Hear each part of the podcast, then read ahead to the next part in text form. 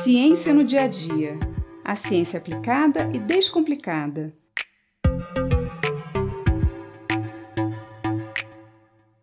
Os agrotóxicos são uma grande ameaça para a nossa saúde e para o ambiente. E você sabe por quê?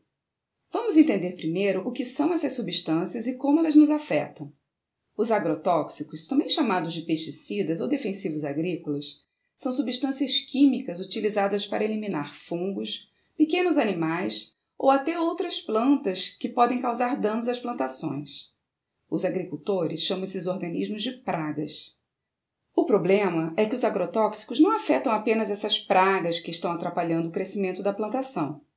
Essas substâncias são extremamente tóxicas para muitos seres vivos, incluindo nós, humanos. Os agrotóxicos são diretamente incorporados pelas plantas onde eles são dispersados, que são as frutas, os legumes e as verduras que nós consumimos. Além disso, eles contaminam o solo e a água.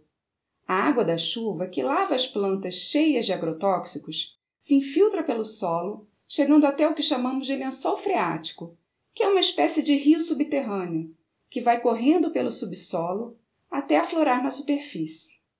Essa nascente de água contaminada vai formar um rio, um lago ou um reservatório, ou chegar até o mar.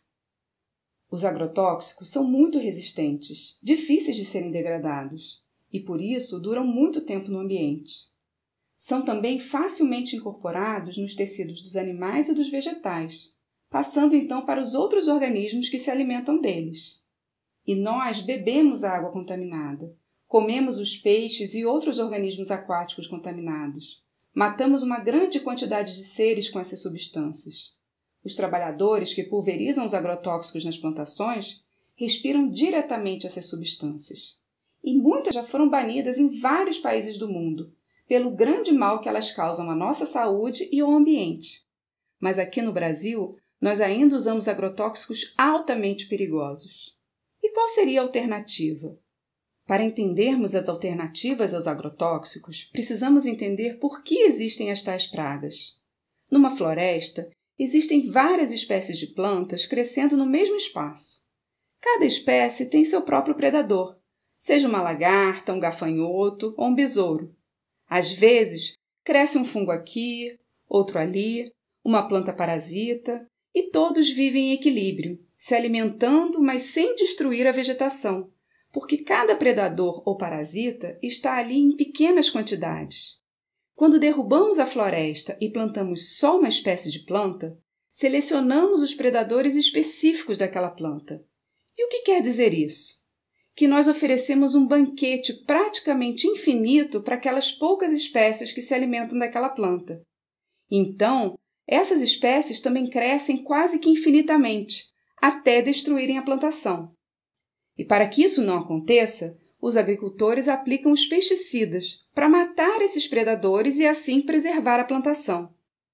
Se ao invés de destruirmos grandes áreas de floresta para plantar uma só espécie de planta, como a soja ou o milho, por exemplo, nós misturássemos espécies de plantas cultivadas com espécies de plantas nativas, nós reduziríamos a quantidade de predadores, que viveriam em equilíbrio, como acontece nos ambientes naturais. Não é uma ideia simples e totalmente possível? É isso que chamamos de sistemas agroflorestais, onde a agricultura e a mata nativa ocupam o mesmo espaço, fornecendo alimentos livres de agrotóxicos para a população e evitando o desmatamento. Os alimentos orgânicos são produzidos dessa forma, em pequena escala, mesclando várias culturas e, por isso, sem necessidade de agrotóxicos.